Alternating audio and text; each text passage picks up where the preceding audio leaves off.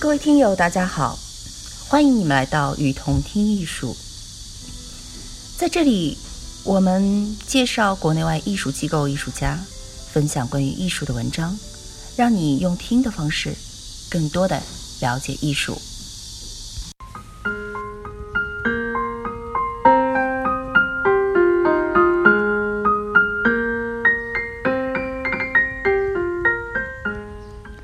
贫穷艺术的第六期，崇拜金星的炼金术士，以及儿童式的玩耍。艺术家吉尔伯托·佐里欧生于一九四四年，意大利的艺术家。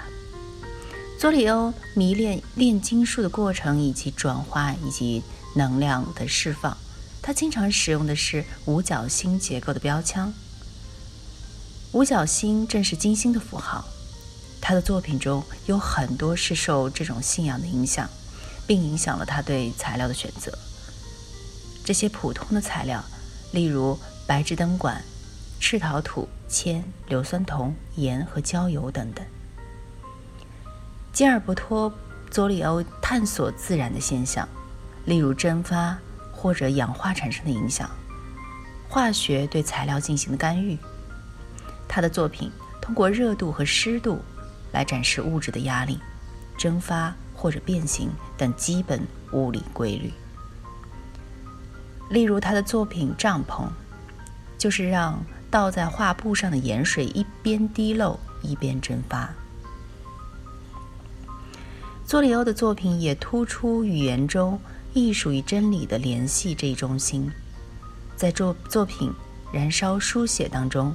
佐里欧用看不见的墨水在纸上写字，然后将纸丢在烧热的铜片上，让文字在纸燃烧之前片刻的显现。从1969年开始，他已经制造出了一系列的提炼机器，名为“净化言语”。观者可以通过长长的管状酒精容器来讲话，语言在穿过这个净化器以后，只剩下音调。音色和节奏，而作为有意识交谈目的性以及口头语言代表的内容，则已消失殆尽了。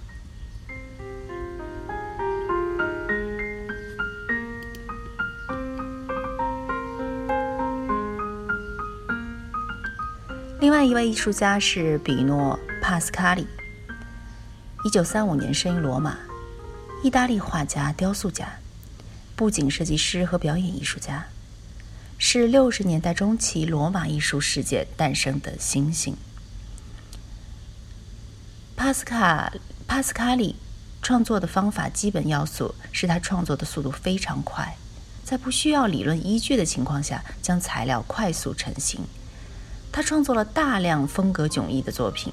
这种大胆改变作品风格以及外形的能力，反映出了贫穷艺术对于多样和差异的倡导。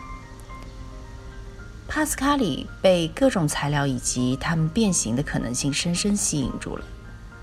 他发现所有的东西都有着同样大的潜力。这些差异甚大的材料，包括从人造皮毛为例的非天然都市化元素，到干草、泥土或者水。等等天然材料。帕斯卡里尝试建立一种让人相信的场景，也就是创作有代表意义的作品。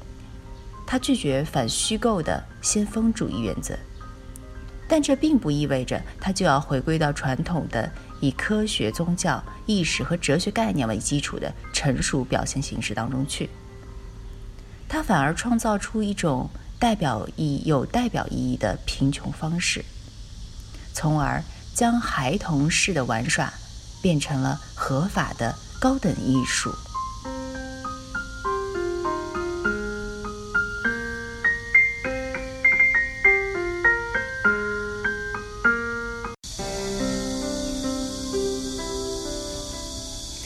感谢您的收听，欢迎大家多提宝贵意见，并且来我们与同听艺术同名的微信和微博留言哦。